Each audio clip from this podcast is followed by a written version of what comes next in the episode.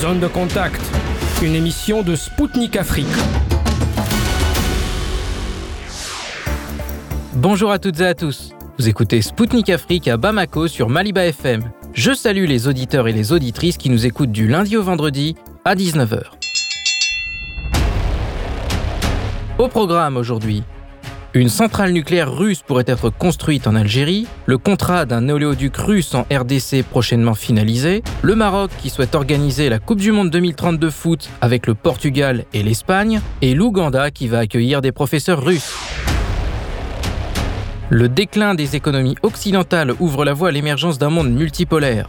Le docteur Modibo Mao Makalou, économiste malien, présentera sa vision de la place que l'Afrique pourrait occuper dans ce nouveau monde. Anthony Blinken est arrivé au Niger pour une visite officielle dans le cadre de sa tournée africaine. Un activiste nigérien nous donnera les enjeux de cet événement. La Russie et les États-Unis se livrent à une course contre la montre pour récupérer un drone américain tombé en mer Noire. Un analyste français nous dira en quoi cela est une mauvaise nouvelle pour Washington, en proie à une grave crise bancaire qui pourrait redistribuer les cartes.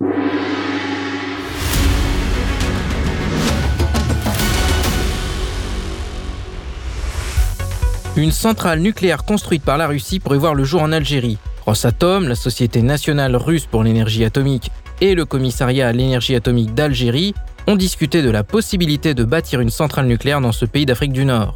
Les Algériens ont exposé le programme nucléaire de leur pays, tandis que les experts de Rosatom ont présenté leur conception d'ensemble. Ce n'est pas la première fois que ce projet est sur la table. En 2010, il était déjà question de la possibilité pour Rosatom de participer à la construction d'une centrale nucléaire. En 2017, des négociations initiales avec Alger ont débuté sur la possibilité de ce chantier. Ce rapprochement entre Alger et Moscou dépasse le plan économique. Valentina Matvienko, la présidente du Conseil de la Fédération de Russie, la chambre haute du Parlement russe, s'est rendue à Alger où elle a été accueillie en grande pompe.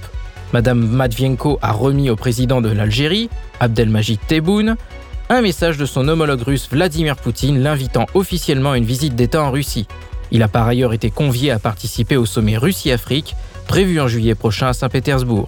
Il a également été question de l'adhésion de l'Algérie au BRICS. La responsable russe a réitéré le soutien de son pays dans cette démarche. Pour rappel, Alger souhaite intégrer le groupe des cinq qui comprend la Russie, la Chine, le Brésil, l'Inde et l'Afrique du Sud. La conclusion d'un contrat important entre Kinshasa et Moscou se dessine. La Russie et la République démocratique du Congo prévoient de signer un accord intergouvernemental sur la construction d'un oléoduc pour le transport de produits pétroliers d'ici au mois de juillet 2023, selon l'ambassadeur russe en RDC, Georgi Shepik. La signature de ce document devrait intervenir avant le sommet Russie-Afrique qui se tiendra du 23 au 24 juillet à Saint-Pétersbourg. Le projet permettra de relier les plus grandes villes de RDC. Une co-entreprise sera créée et un accord de concession sera paraffé, a ajouté le diplomate. Le diplomate a fait savoir que l'entreprise russe ZNGS Prometei, qui est très intéressé par le projet, serait retenu pour figurer dans l'accord final. Ce n'est pas la première entreprise russe du secteur à opérer en RDC. Le mastodonte Lukoil opère déjà dans le pays depuis 2019. Monsieur Shepik a indiqué que la présence de ce fleuron russe était la présence économique la plus importante en RDC. Le continent africain pourrait accueillir sa deuxième Coupe du Monde. Le Maroc s'est déclaré candidat à l'organisation du Mondial 2030 en se joignant au Portugal et à l'Espagne. C'est le roi Mohamed VI qui en a fait l'annonce dans un message lu par son ministre des Sports, Shakib Ben Moussa, lors de la remise de l'excellence 2022 de la Confédération africaine de football à Kigali. Pour rappel, en octobre 2022, l'Ukraine avait été ajoutée par le Portugal et l'Espagne à l'organisation de la plus populaire des compétitions sportives. Cette annonce marocaine dans laquelle Kiev n'est pas mentionné laisse penser que l'Ukraine a été écartée du projet. Le Maroc, récent demi-finaliste au Mondial 2022, avait déjà candidaté à cinq reprises pour accueillir la Coupe du Monde, sans succès. Si sa candidature conjointe avec le Portugal et l'Espagne était retenue, elle deviendrait le deuxième pays africain à organiser un tel événement après l'Afrique du Sud en 2010. Il sera bientôt plus facile d'apprendre le russe en Ouganda. La chancelière de l'Université pédagogique d'État d'Orenburg Svetlana Alyoshina s'est rendue à l'ambassade d'Ouganda en Russie pour discuter de la future visite de la délégation des professeurs dans la capitale de ce pays africain. Cette année, il est prévu d'ouvrir un centre de formation en russe à Kampala, la capitale de ce pays. Il a pour but de promouvoir l'apprentissage de la langue russe à l'étranger. Des professeurs de l'université d'État d'Orenbourg seront envoyés sur place afin d'enseigner la langue de Pushkin à la population locale désireuse de l'apprendre.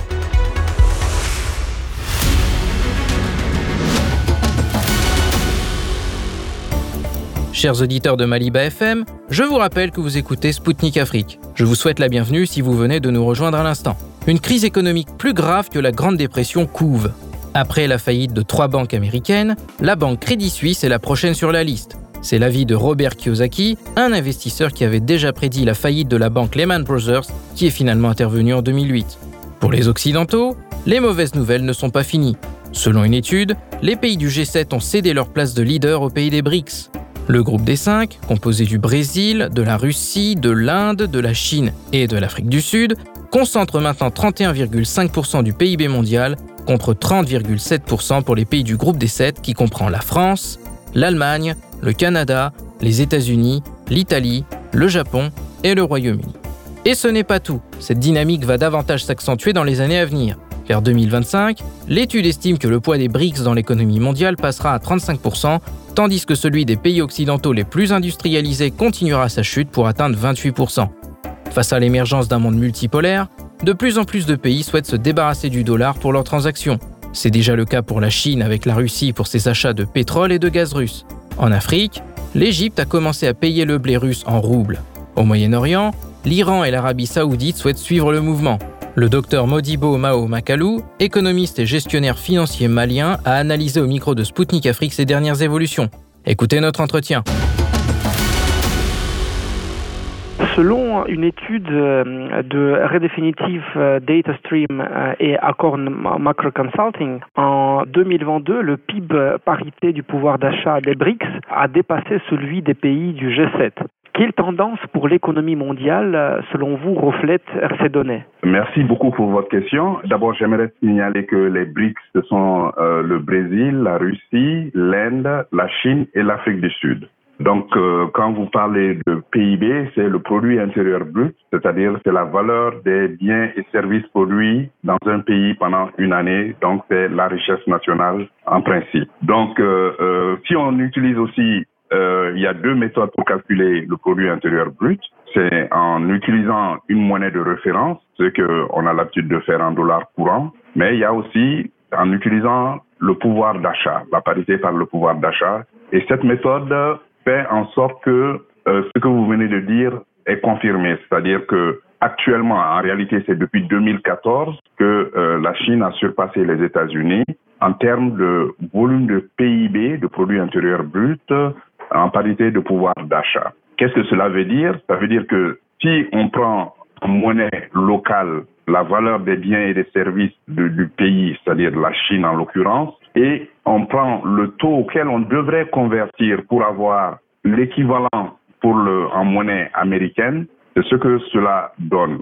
Donc ça permet en réalité de réajuster vers la hausse la plupart des PIB des pays qui sont pas industrialisés. Donc, euh, et comme vous le dites, avec euh, les BRICS viennent de surpasser, en effet, selon même les données du Fonds monétaire international, viennent de surpasser le G7, qui sont les sept pays les plus industrialisés au monde, en termes de PIB par de, en parité de pouvoir d'achat. Et selon vous, quand même, est-ce que ça montre euh, une, une tendance quelconque Est-ce que ça, voilà, c'est ce, décalage entre les BRICS notamment et les pays du G7 va, se poursuivre? Oui, je vais, ça va se poursuivre pour deux raisons que je vais vous énoncer. D'abord, en termes de population, de démographie, parce que euh, vous savez, vous n'êtes pas sans savoir que c'est presque 40% de la population mondiale qui est contenue dans ces pays, mais aussi en termes de nouvelles adhésions, parce que vous savez qu'il y a beaucoup de pays émergents qui sont en train de frapper à la porte euh, des BRICS, comme l'Arabie saoudite, l'Algérie, l'Argentine, euh, l'Indonésie, et, je cite ces pays, mais il y en a beaucoup d'autres qui veulent aussi intégrer les BRICS. Donc ça va être une tendance haussière en termes de, de membres au sein de cette euh, organisation et qui va croître.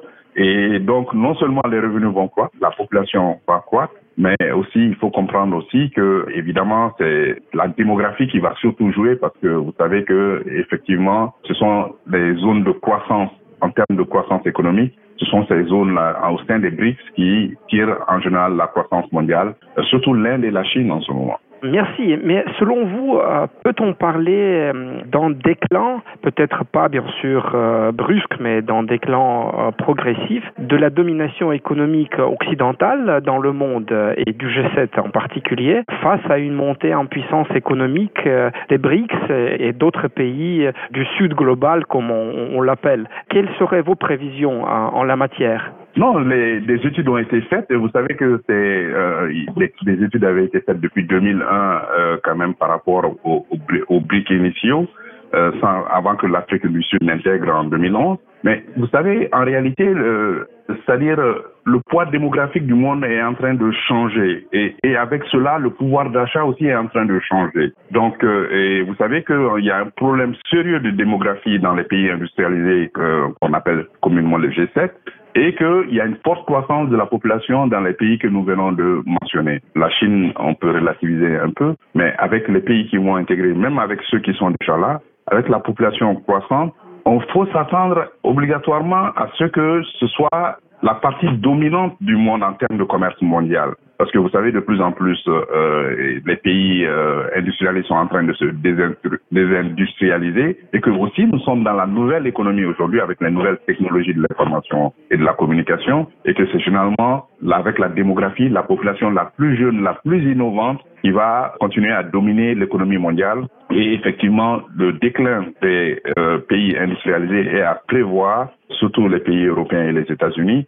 Et euh, cette partie du monde c'est-à-dire euh, euh l'océan, euh, c'est-à-dire les pays asiatiques et vers l'Afrique et une partie du Moyen-Orient vont continuer à augmenter avec bien sûr une partie de l'Amérique latine et le déclin est inévitable et il est même prévu qu'à l'horizon 2050 la donne va complètement changer parce que la plupart des BRICS actuels vont faire partie des dix économies les plus performantes au monde à l'horizon 2050. Merci. Parlons, parlons un petit peu des questions financières. Les BRICS ont déjà commencé de discuter de l'utilisation d'une monnaie unique pour euh, leurs échanges euh, commerciaux. Cette perspective pourrait entraîner une dédollarisation progressive. Selon vous, quelles conséquences pour le dollar alors que l'économie américaine actuellement a déjà été frappée par une série de faillites euh, des banques? Oui, vous savez, cette dédollarisation a déjà commencé depuis belle lurette. Euh, elle a commencé depuis que, évidemment, on a commencé à utiliser le dollar comme outil de sanction. Parce que vous savez, euh, jusqu'à récemment, le dollar, euh, le dollar servait pour 70% des transactions mondiales. Maintenant, il est à 59%. Et avec ce régime des sanctions et dollars outils de répression ou en tout cas de punition euh, de certains pays comme euh, l'Iran, comme la Russie et, d'autres pays, euh, le Venezuela et autres, et vous savez, les, généralement, les pays trouvent des alternatives. Et maintenant, ce que les BRICS sont en train d'initier, c'est quand même qu'ils puissent utiliser d'autres systèmes de paiement, mais aussi qu'ils puissent utiliser leur propre monnaie pour compenser, c'est-à-dire euh, court-circuiter le dollar. Et effectivement, comme le, je vous l'ai dit, le fait que leur économie, celle des BRICS, est en train de grandir, va faire qu'on va, ils vont utiliser de moins en moins de dollars. Et surtout, euh, l'Arabie Saoudite et la Russie étant de très grands producteurs de pétrole, si euh, l'Arabie Saoudite euh, arrive à rejoindre les BRICS, mais écoutez, la, la, la, donne va complètement changer assez rapidement. Bien vrai que je ne pense pas que jusqu'à présent le dollar est une valeur refuge, et même en cette période de crise, on, on se rend compte que euh, les gens achètent euh, beaucoup de dollars et, et d'or, mais je pense que ça ne va pas tenir longtemps. Le dollar ne va pas continuer à une, une valeur refuge si on continue à l'utiliser euh, contre les pays et à punir les pays et à sanctionner les pays. Juste une, une petite question de, de, de, précision, si vous permettez, peut-être pas tout à fait euh, économique. Vous avez parlé de, des sanctions et que euh, ces sanctions provoquent en fait le, refus progressif ou partiel euh, du dollar. Mais selon vous, pourquoi les États-Unis, pourquoi Washington continue d'appliquer ces mesures restrictives, ces sanctions à l'égard des, des, autres pays? Parce que en imposant ces, ces sanctions, dans quelque sens, Washington creuse en trou pour, euh, pour lui-même. Euh, oui, excusez-moi, je n'ai pas répondu à la partie de la question sur la monnaie. Effectivement, euh, vous savez que l'Afrique du Sud prépare le sommet des, des BRICS cette année. Et la question de monnaie est récurrente et elle se pose, mais je pense d'abord qu'il va falloir amplifier les échanges entre les BRICS pour avoir une monnaie de référence commune. Mais je pense qu'à moyen terme, ça va se faire parce que euh, n'auront pas le choix que de de de, de d'avoir leur propre monnaie si le dollar continue à leur échapper ou à les sanctionner. Mais maintenant, ce que euh, vous avez demandé par rapport à, aux sanctions et, l'utilisation du dollar, je pense que c'est un manque de réalisme et de pragmatisme. Mais je pense que l'effet vous savez, ceux qui ont longtemps dominé le monde, euh, l'Angleterre pendant le 19e et, les États-Unis pendant le 20e siècle, ont du mal à se rendre compte que le monde a changé. Et, vous savez, le multilatéralisme même a changé parce que, comme on le dit, avec euh, l'évolution des, des BRICS, Écoutez, euh, le système de Bretton Woods de la fin de la Deuxième Guerre mondiale est, obsolète. Donc maintenant, il va falloir quand même que ce réalisme atteigne tout le monde, qu'on se mette autour d'une table pour voir un peu comment rééquilibrer le système économique et financier mondial, euh, le commerce mondial aussi, et, et, voir un peu comment on peut avoir un système plus équilibré, plus équitable, et en tenant compte de la démographie et aussi de l'évolution des différents pays, et comme on le voit avec euh, l'utilisation euh, des données économiques en termes de, de, de parité de pouvoir d'achat, évidemment, on se rend compte que la réalité est tout autre que celle qu'elle était auparavant. Merci. Et selon vous, euh, quelle place pour, euh, pour l'Afrique euh, dans ce monde contemporain qui devient de plus en plus multipolaire? Ben, je pense que la Chine a, a, bien, a bien visé en demandant l'intégration de, de l'Afrique du Sud déjà en 2011 au, au BRICS et la Chine euh, et puis les autres pays des, des BRICS aimeraient qu'il y ait plus d'autres pays africains parce qu'il y a certaines grandes puissances africaines qui aimeraient intégrer les BRICS. Mais écoutez, vous savez que nous avons euh, en Afrique 55 pays et que euh, la population africaine équivaut à la population de l'Inde et de la Chine actuellement et qu'il y a une zone de libre-échange continentale africaine qui a été opérationnalisée depuis euh, le 1er janvier 2021. Et donc, il y a 1,4 milliard d'Africains qui vont constituer un marché commun. Donc, je pense que si les grandes puissances économiques africaines sont intégrées dans les BRICS, cela va faire que l'Afrique va intégrer progressivement aussi les BRICS. Et vous savez que nous avons l'Afrique à la population la plus jeune au monde et le deuxième continent le plus vaste. Donc, cela va totalement changer la donne à moyen et à long terme aussi. Merci. Un économiste américain euh, d'origine japonaise, Robert euh, Kiyosaki, a déclaré que la prochaine banque euh, qui fera faillite sera le Crédit Suisse.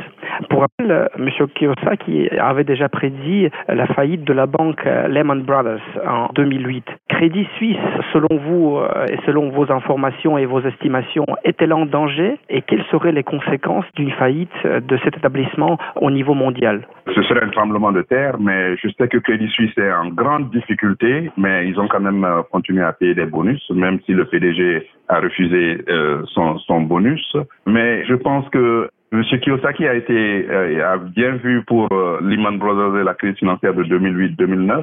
Mais cette fois-ci, vous savez, la, crise, elle est, mondiale, euh, elle est économique et elle est financière. Donc, elle n'est pas financière uniquement et elle touche tout le monde parce que surtout au niveau de l'inflation mondiale, euh, parce que comme vous le savez, euh, les sanctions contre la Russie ont beaucoup affecté le marché des hydrocarbures. La Russie étant l'un des plus gros exportateurs de, pétrole, mais aussi de céréales et, et d'intrants euh, d'intrants agricoles. Donc euh, tout cela va quand même bouleverser un peu le marché international. Et tant que nous n'allons pas rationaliser et quand même enlever les distorsions au commerce mondial, que ce soit la monnaie, que ce soit le libre-échange des produits entre les pays, évidemment, cela va impacter tous les pays. Et on a peur que ces, ces différentes restrictions au commerce ne joue euh, euh, sur l'inflation et avec l'inflation, il va y avoir la hausse des taux d'intérêt comme on le constate avec les banques centrales, que ce soit la Federal Reserve Bank euh, aux États-Unis, que ce soit la Banque centrale européenne en Europe ou que ce soit les banques centrales en Asie et ailleurs les taux d'intérêt sont en train d'augmenter. Et ces taux d'intérêt vont ralentir l'économie mondiale encore. Et si l'économie mondiale euh, ralentit, la demande euh, est freinée et qu'il y a des problèmes d'offres aussi, parce que euh, avec la crise qui se passe en Ukraine, sans compter aussi la résurgence de la Covid, ben, écoutez, nous risquons d'avoir une récession économique mondiale et aussi avec la hausse des taux d'intérêt, d'avoir une crise financière parce que euh, des banques, comme vous l'avez dit, risquent d'avoir beaucoup de difficultés avec euh, euh, des crises de la dette souveraine, mais aussi la crise financière tout court pour les ménages et les entreprises. Le système financier de, l'Afrique et les, banques africaines restent assez dépendantes des systèmes financiers occidentaux. Selon vous, euh, quelles seraient les, conséquences de cette crise financière dont vous venez de parler, pour, euh, et en particulier des faillites des banques occidentales, euh, des faillites éventuelles des banques occidentales, pour le continent africain? Vous savez, l'Afrique est l'une des zones de croissance les plus fortes au monde après l'Asie du Sud-Est mais c'est pas une croissance inclusive. Et, vous savez, l'Afrique aussi est assujettie au choc exogène. Je veux dire, la hausse des prix des, matières premières, euh, mais aussi les changements climatiques et, la, hausse du prix de l'alimentation. Parce que l'Afrique importe un tiers euh, des denrées alimentaires qu'elle consomme. Donc maintenant, euh, comment l'Afrique peut échapper à cette inflation mondiale? Pour le moment, ce n'est pas le cas, parce que en important surtout qu'il n'y a que 8 pays sur les 55 africains qui exportent du pétrole. Les autres sont des importateurs nets. Donc euh, euh, cela pose des problèmes avec la hausse des taux d'intérêt aussi euh, pour freiner l'inflation, mais cela pose aussi des difficultés et l'Afrique, comme vous l'avez dit, est assez dépendante du système financier, économique et financier international. Mais avec l'opérationnalisation de la zone de libre-échange continentale, je vous ai dit, euh, maintenant, vous savez que même les compensations pour faire des transactions en deux monnaies locales, il fallait passer avant par l'Europe. Mais avec l'opérationnalisation de la zone de libre-échange continentale, maintenant, un système a été mis, de paiement a été mis en place pour que ces compensations ne quittent pas le continent. Euh, donc, comme les BRICS, euh, en Afrique aussi, nous sommes en train de travailler sur notre marché intérieur et comment faire les compensations entre les monnaies nationales à l'intérieur de l'Afrique et être moins dépendant du système euh, financier international. Merci. Et dans cette logique, euh, toute dernière question, voilà, on voit, euh, on assiste à la chute des établissements bancaires euh, actuellement. En même temps, de plus en plus de pays ont souhaité ou commencent déjà à commercer en devise nationale au lieu et place du dollar. C'est par exemple le cas de l'Égypte qui a commencé à payer le blé russe en rouble et de certains autres pays du Grand Sud. Tout récemment, le Zimbabwe a annoncé son désir, sa volonté de de joindre également les BRICS, y compris pour contourner le système euh, occidental SWIFT euh, et voilà pour pouvoir développer d'autres systèmes de paiement euh, avec d'autres pays. Selon vous, cette crise financière émergente peut-elle se transformer en opportunité pour les pays des BRICS et pour les pays africains? Absolument, absolument. Vous savez, il y a un changement de paradigme et, je vous l'ai dit, avec euh, la crise financière et puis la Covid, euh, et, maintenant tout ce qui se passe au niveau de l'inflation mondiale, euh, et, vous savez, à un moment donné, quand même que il y a eu beaucoup de difficultés, beaucoup de sanctions venant des États-Unis, même si cela est moins sur l'administration actuelle. Cela a les gens, chaque partout, vous savez, il y a un dicton de chez nous qui dit partout où il y a la force, vous allez trouver la ruse. C'est-à-dire que quand vous essayez de bloquer un système, les, gens vont le contourner. Donc, il va falloir vraiment, comme je l'ai dit, que le multilatéralisme soit de retour avec un œil objectif. On ne mélange pas euh, les armes euh, économiques avec euh, la politique de tous les jours, qu'on ne restreigne pas le commerce mondial, parce que cette mondialisation, il faut qu'elle soit, que ce soit un système gagnant-gagnant pour ceux qui vendent et ceux qui achètent. Mais chaque fois qu'il y a des restrictions, qu'il y a des distorsions, eh bien, vous, additionnez des coûts et vous compliquez le commerce mondial et vous diminuez les revenus des populations. Et, c'est cela qui doit changer. Et, je pense que cette approche du multilatéralisme, il va falloir reformer euh, les institutions majeures qui régissent le commerce et la finance internationale et l'économie internationale pour les adapter à l'ordre du jour, c'est-à-dire euh, une plus grande place aux pays euh, émergents et aux pays en voie de développement. Parce que, euh, vous savez, l'Afrique aujourd'hui, c'est 3% du commerce mondial. Mais écoutez, l'Afrique va amorcer sa transformation structurelle en, travaillant avec les BRICS. Et c'est ça qui va nous permettre aussi de nous industrialiser et de ne pas être des, des pourvoyeurs de matières premières uniquement. Donc tout cela va faire que euh, la donne va changer au niveau du commerce mondial et que les pays vont avoir le choix de commercer avec qui ils veulent. Et généralement, euh, quand les pays qui ne sont pas industrialisés commercent entre eux, ils ont tendance à avoir des produits transformés à plus haute valeur ajoutée. Et, donc, euh, je pense qu'il va falloir vraiment que euh, ces réformes-là puissent avoir lieu le plus rapidement possible pour intégrer cette nouvelle donne au niveau de l'économie mondiale, c'est-à-dire que la démographie a changé, euh, euh l'Afrique a changé, l'Asie a changé, l'Europe est en train de changer et qu'il va falloir, euh, les, même les États-Unis sont en train de changer, mais il va falloir euh, s'adapter à cette nouvelle donne et puis apporter un plus juste et équitable équilibre aux affaires économiques et financières du monde. Merci beaucoup, cher monsieur, pour cet entretien très intéressant, fascinant. Je vous remercie. C'est moi qui vous remercie. C'était le docteur Modibo Mao Makalou, économiste et gestionnaire financier malien. Il a expliqué au micro de Spoutnik Afrique les derniers rebondissements de l'économie mondiale en plein bouleversement. Il a également évoqué les perspectives positives du continent africain dans un monde multipolaire.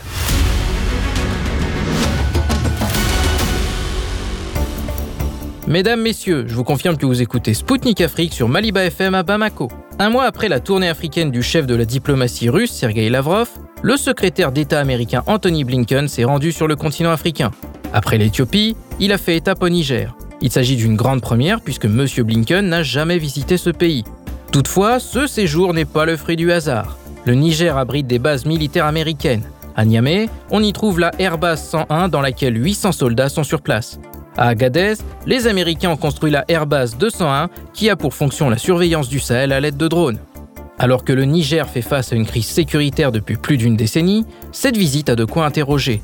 Ibrahim Namaïwa, consultant indépendant et acteur de la société civile nigérienne, a énoncé au micro de Sputnik Afrique les enjeux de cette visite du secrétaire d'État américain dans son pays. Écoutons-le.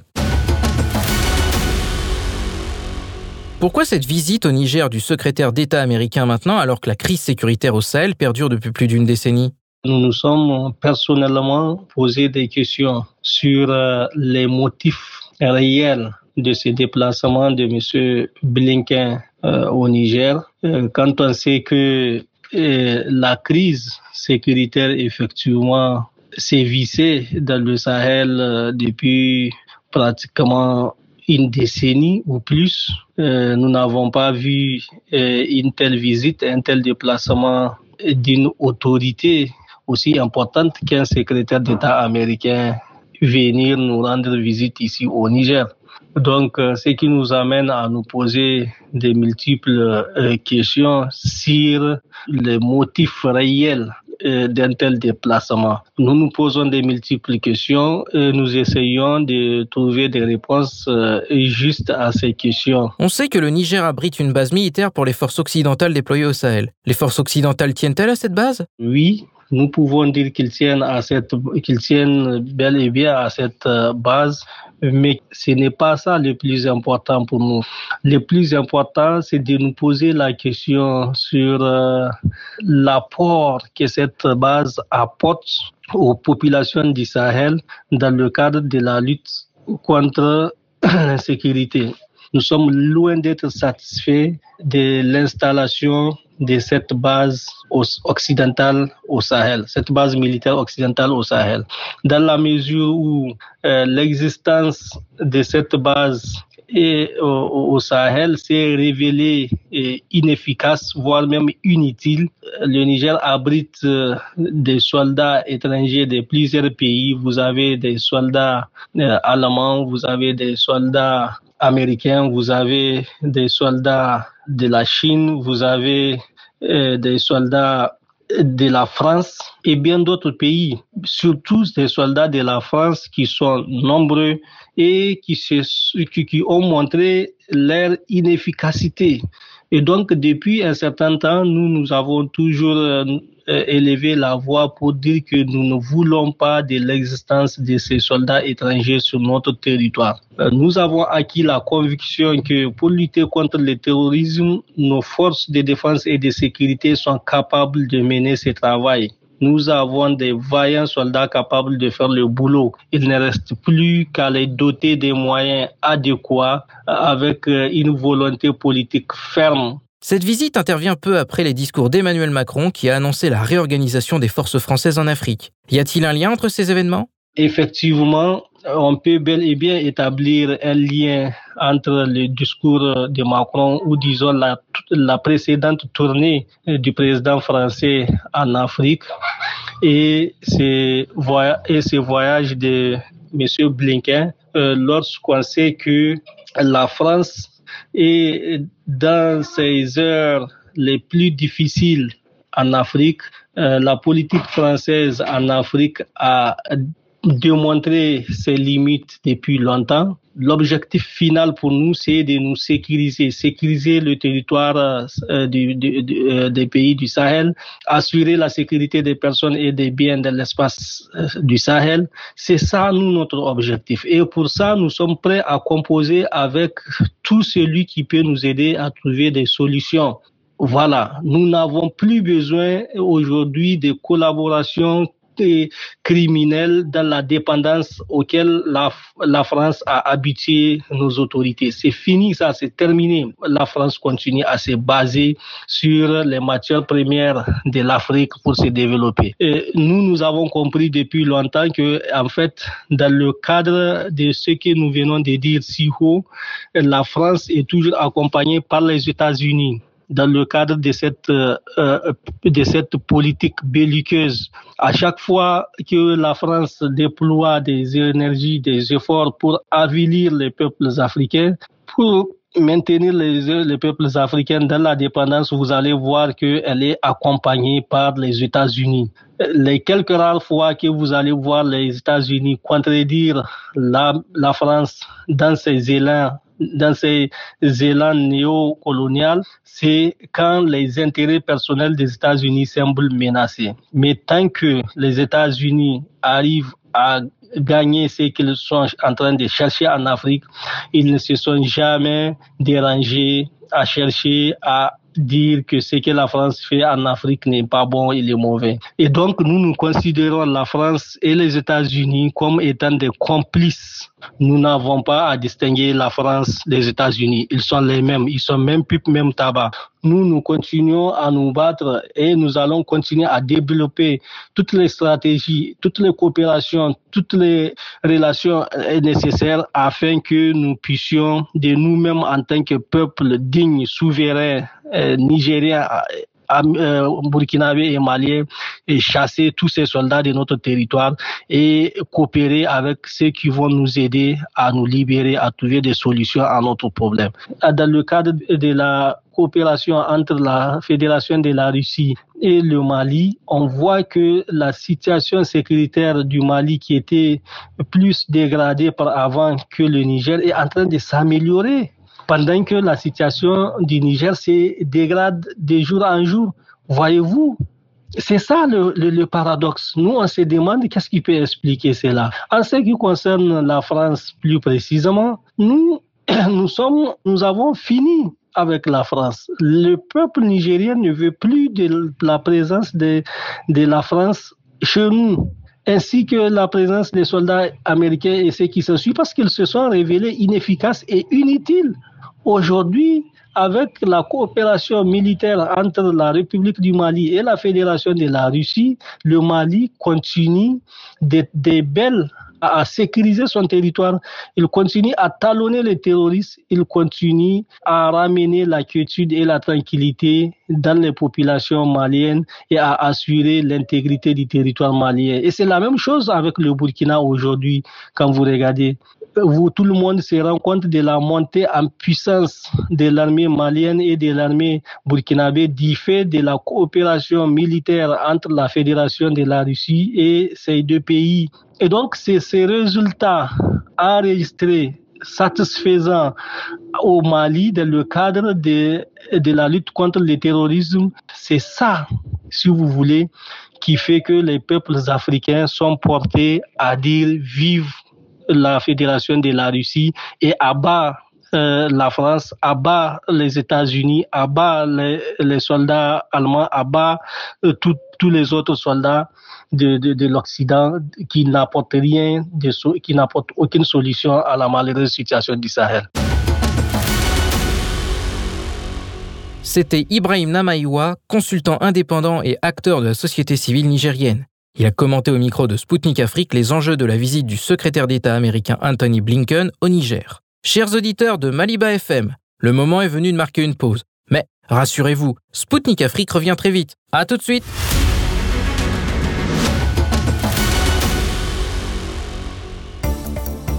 De retour sur Maliba FM à Bamako sur le 99.5 FM.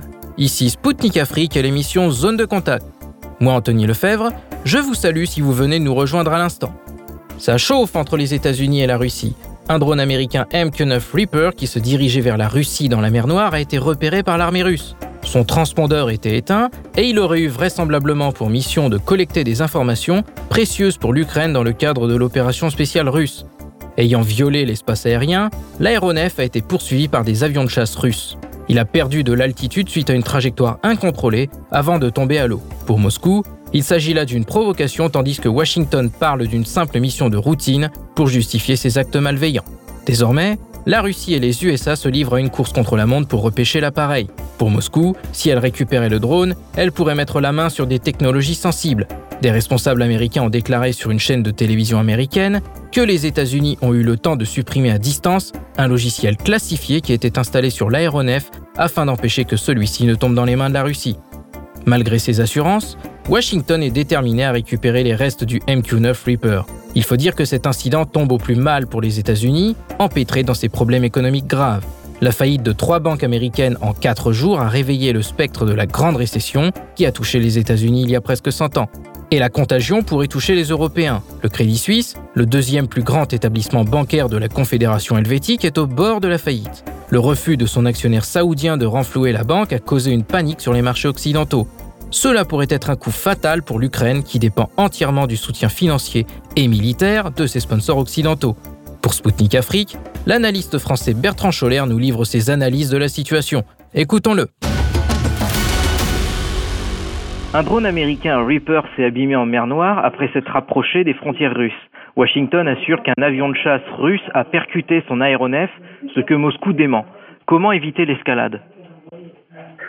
Alors, euh, on, a eu au cours des, dernières heures euh, pas mal d'informations concernant euh, cet incident. Et, les Américains ont produit, ce qui est extrêmement rare, des images euh, qui montre effectivement deux avions russes en manœuvre d'approche assez serrée et qui ont fait un, largage, semble-t-il, de, kérosène, ce qui avait été annoncé dès hier d'ailleurs dans les médias. Donc ils n'ont pas touché du tout le drone, mais ils ont ils ont fait un largage de kérosène. Et comme ce sont des drones à hélice, le drone a perdu le contrôle. Alors petit 1, euh, donc il n'y a pas eu de choc, il n'y a pas eu d'utilisation d'armes, de missiles, etc. C'est euh, entre guillemets euh, une fâcheuse coïncidence, évidemment volontaire, mais je pense que c'est une manière pour la Russie de dire, écoutez, jusqu'à présent on a été très patient, on vous a dit à maintes reprises que vous étiez co-belligérant et vous n'avez pas voulu arrêter. Et cet engin que vous utilisez, donc ce drone Reaper, qui est un engin de, reconnaissance, et là, il était équipé en plus d'un équipement radar hyper moderne, en fait, qu'on voit dans les images, qui ressemble à un missile, en fait, un peu sous le sous la gauche euh, du, Reaper, et c'est sur une zone de 100 km à la ronde de l'avion, euh, un outil qui permet de visualiser à peu près euh, euh, des mouvements de tout type euh, d'objectifs, donc de bateaux, d'avions ou éventuellement de, de matériel militaire, des positionner très précisément et donc d'en faire des cibles assez faciles en temps réel pour euh, pour l'artillerie ou euh, ukrainienne qui est également équipée d'engins de l'OTAN, qui sont formés par des agents de l'OTAN. Donc la, la Russie a, a, donné un petit signal en disant maintenant ça suffit, on en a marre d'avoir des soldats qui sont tués d'une certaine manière quotidiennement par les Américains.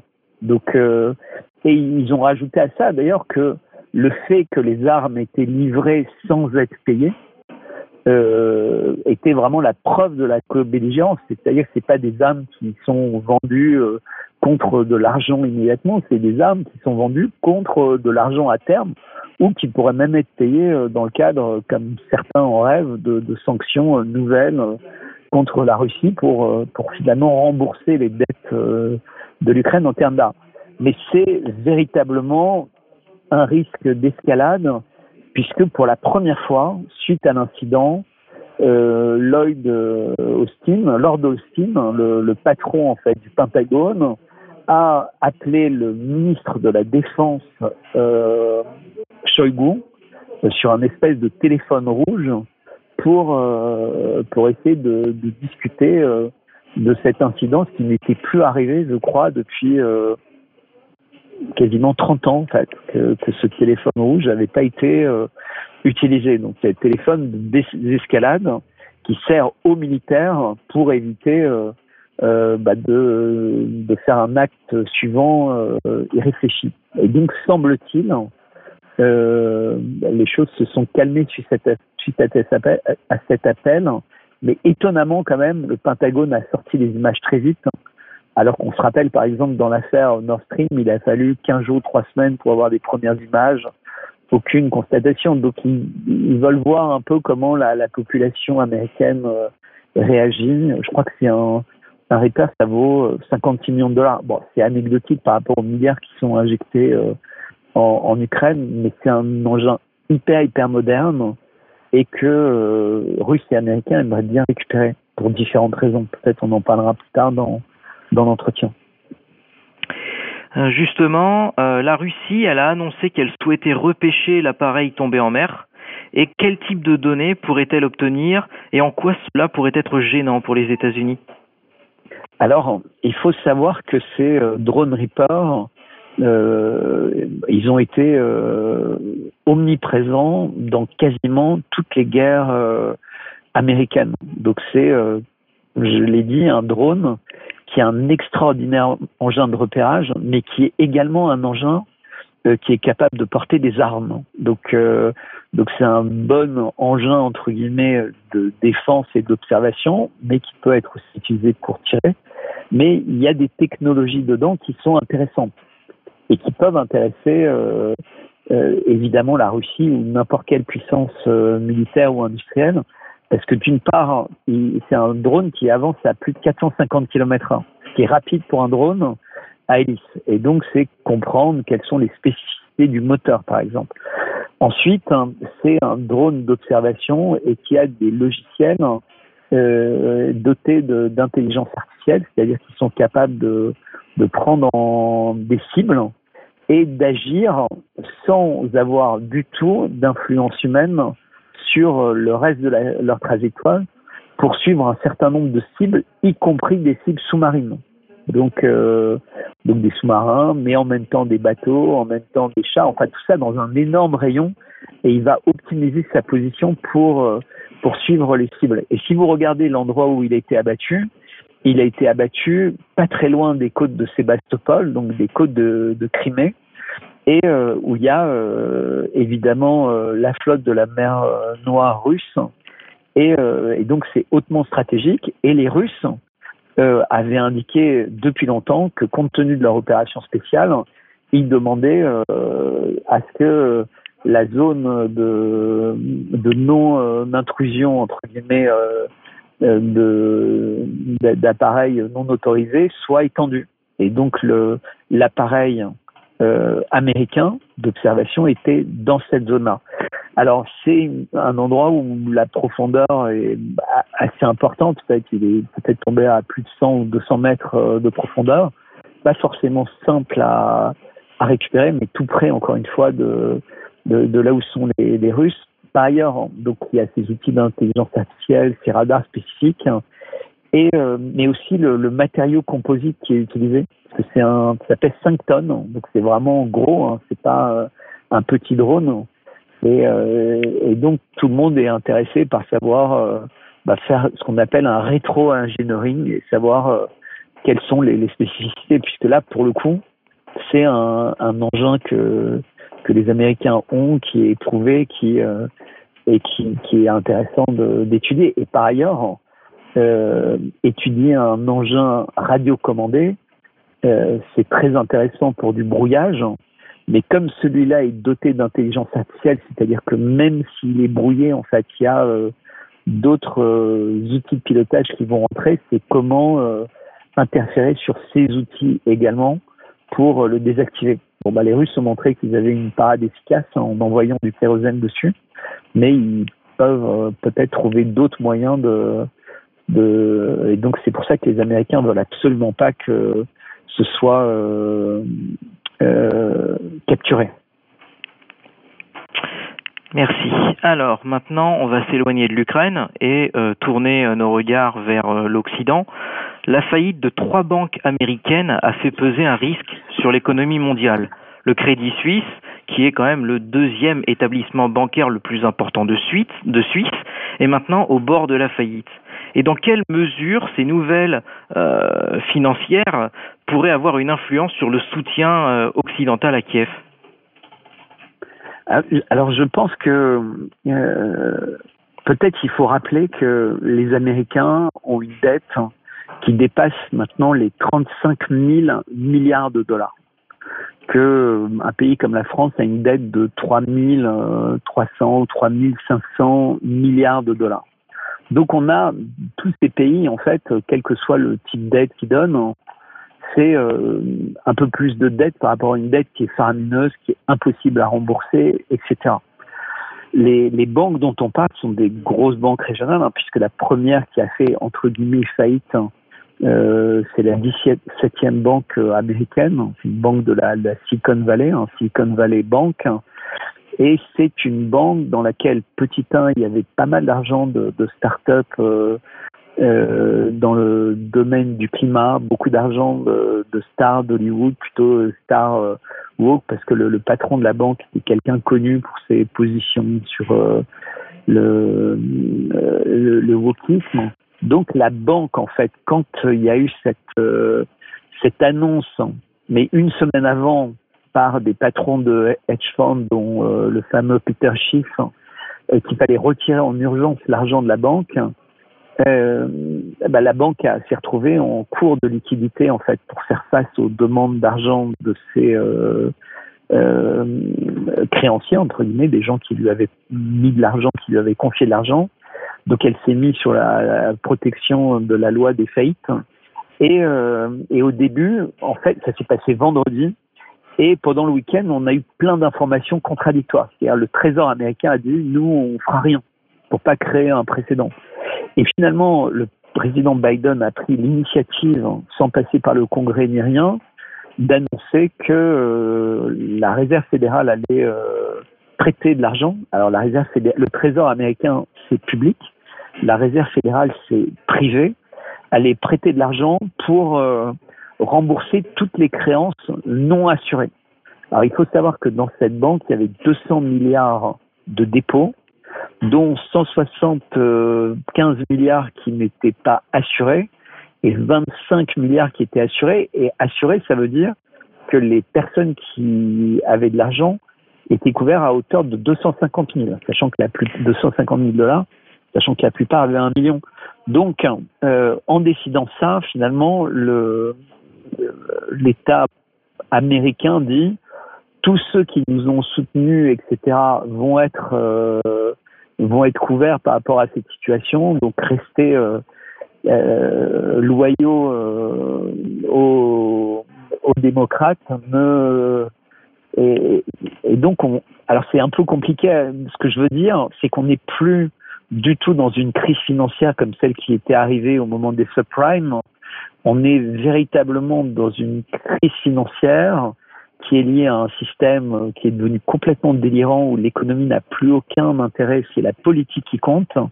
Et euh, quand la politique compte, ben, on prend des décisions qui sont euh, absurdes. Donc, je ne sais pas si c'est clair pour les auditeurs, mais le, le, système financier, ce que je disais en, introduction, entre guillemets, n'existe plus, c'est devenu un gros casino.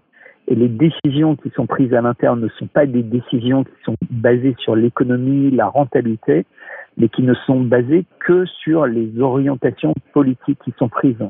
Et c'est ce qui est très compliqué à comprendre quand on est euh, euh, en Afrique, en Asie, euh, en Europe de l'Est, où on, bah, on essaie d'avoir une approche business des problèmes.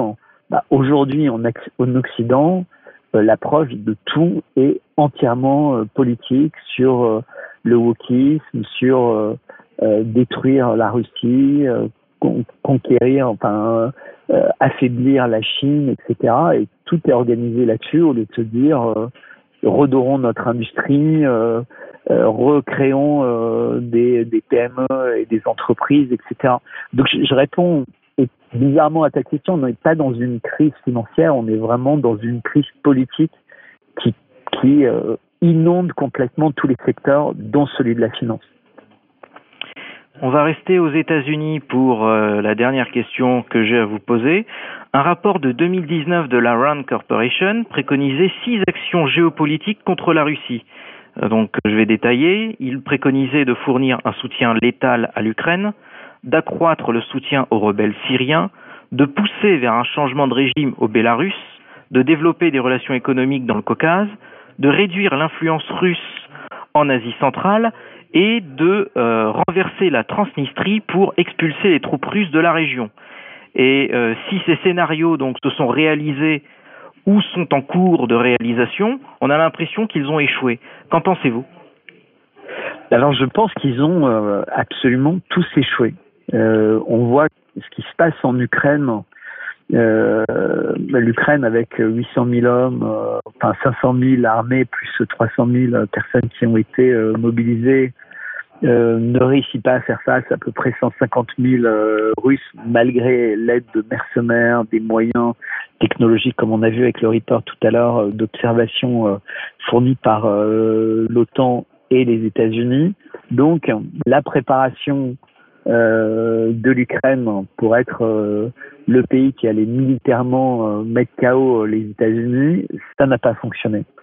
Il y a eu des tentatives, on sait, en janvier, il y a eu une tentative de, de révolution au Kazakhstan pour euh, parler de l'Asie centrale, d'autres euh, au Kyrgyzstan, tout ce qui se passe en Arménie, euh, Azerbaïdjan, tout ça, ça ne fonctionne pas parce que la, Russie et les pays concernés ont très vite réussi à étouffer euh, dans l'œuf les, conflits. Même entre l'Azerbaïdjan et, l'Arménie, la Russie a, réussi à, obtenir un accord de, cessez-le-feu et des conditions de paix qui, semblent pour l'instant tenir le coup.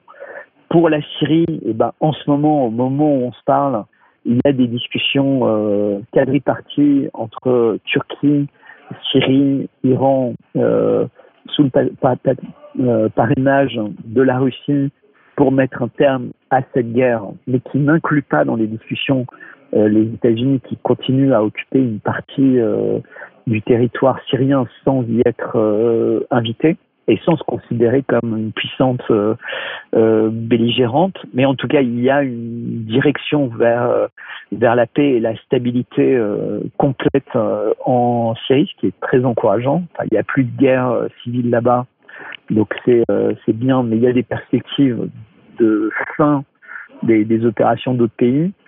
Idem euh, en Géorgie, où il y a même eu une inversion au cours des derniers jours. Il y a eu une tentative de révolution de couleur euh, pendant que la présidente euh, était aux États-Unis. Elle a plus ou moins appelé euh, le peuple à s'opposer à un projet de loi du Premier ministre, c'est-à-dire qu'en Géorgie, le Premier ministre est plus important. Oui, surtout, que pour, eu... les, surtout que pour nos auditeurs, euh, il faut le préciser, la présidente de la Géorgie est française, Madame Salomé Zoubrachvili. Exactement. Non seulement elle est française, mais son fils a été euh, pendant très longtemps diplomate français, donc il travaillait pour le gouvernement français, et sa fille travaille pour euh, le gouvernement américain. Elle-même est devenue, euh, était l'ambassadrice de France en Géorgie, et c'est Saakashvili qui l'avait, euh, qui avait dans, dans un cadre d'un accord avec la France donné la, nationalité. Donc effectivement, c'est important d'avoir euh, d'avoir ça en tête. Alors que le premier ministre est plutôt patriote, Et les raisons pour lesquelles il y a eu ce mouvement de foule, c'est ça qui est complètement invraisemblable, c'était que le, il y avait un projet de loi pour identifier quand une puissance étrangère euh, prenait euh, des positions dans les médias, dans l'industrie ou dans tout secteur économique au-delà de 30% en fait, mais qui est le genre de loi qui existe dans pratiquement tous les pays du monde. Et bizarrement, en, Géorgie, ça devait être interdit. Et peut-être qu'on aurait effectivement découvert qu'il y avait beaucoup d'ONG et de, boîtes américaines qui avaient pris le contrôle de grands médias ou euh, tirant les ficelles, d'ailleurs, il y a l'empreinte de Soros, puisque c'est euh, Human Rights Watch qui a été euh, un des plus actifs, en fait, pour soulever la foule. Mais bon, on est une semaine après, et euh, hier, devant le Parlement, c'était plutôt euh, des, des Géorgiens qui brûlaient des drapeaux européens pour montrer qu'ils avaient bien conscience que cette tentative de révolution, elle était, elle n'était pas pilotée euh, contre euh, la Russie, mais euh, enfin, il était piloté que contre la Russie et pas du tout dans l'intérêt du peuple du peuple géorgien. L'idée c'était d'ouvrir un nouveau front en fait, puisque comme je disais tout à l'heure, le, front en, en Ukraine est vraiment assez mal parti puisque la, la ville de Barmout est, est en train de, de tomber un peu plus chaque jour et donc l'idée c'était de créer des, des nouveaux fronts mais c'est en train de partir dans tous les sens. On voit euh, les, les Reapers américains qui s'approchent de plus en plus de, de la Russie. On voit des, des, des déclarations de plus en plus euh, de belliqueuses. Euh, enfin, tout est très très inquiétant. Et comme aux États-Unis, il y a des cascades aujourd'hui de, de révélations qui sont faites sur la censure, sur les mensonges, sur les manipulations, sur toutes ces choses-là, on peut, se demander entre la dette, hein, le système qui est en train d'être mis à nu avec ses, mensonges et ses contradictions, euh, s'ils n'ont pas véritablement envie d'une, d'une énorme guerre, mais en essayant de, faire croire qu'en fait ils n'en sont pas responsables. Donc euh, je, pas, euh, suis pas très optimiste entre guillemets. C'est-à-dire que la Rand Corporation en 2019, elle avait dit ça. En 2023, elle écrit qu'il faudrait peut-être arrêter euh, euh, d'alimenter euh, trop l'Ukraine, etc. Que la situation est en train d'être d'être de changer.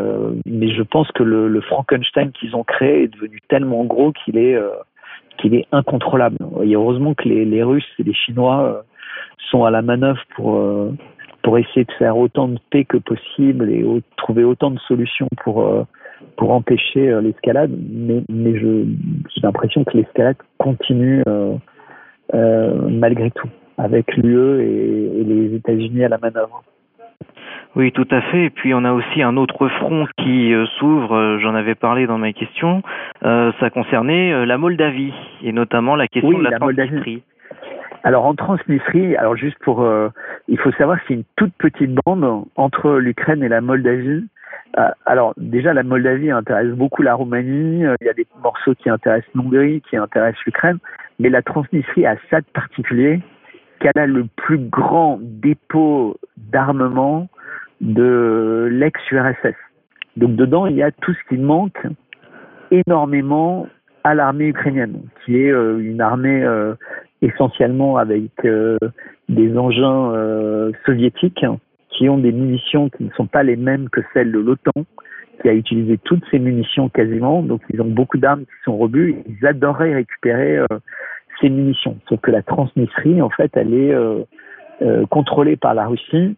Alors ça, ça faisait partie des, accords dans les années 90, que c'était un moyen d'avoir un, espèce de paravent entre la Roumanie qui rejoignait l'OTAN et la Russie. Puisqu'à l'époque, l'Ukraine était euh, autonome, mais elle n'était pas aussi belliqueuse qu'elle est devenue dans le temps. Donc c'est pour expliquer pourquoi euh, la Transnistrie est comme ça. C'est pas très peuplé et effectivement ça euh, attise beaucoup de convoitises parce que d'une part pour la Russie il y a une vraie légitimité après avoir complètement repris le, Donbass et ben aller vers Odessa et la Transnistrie et comme je viens de le dire c'est un lieu avec beaucoup d'armement puis un chaos en Moldavie, enfin une espèce de d'étincelle dans cette région pourrait euh, pourrait déclencher bah, l'entrée de l'OTAN réellement en guerre, en fait.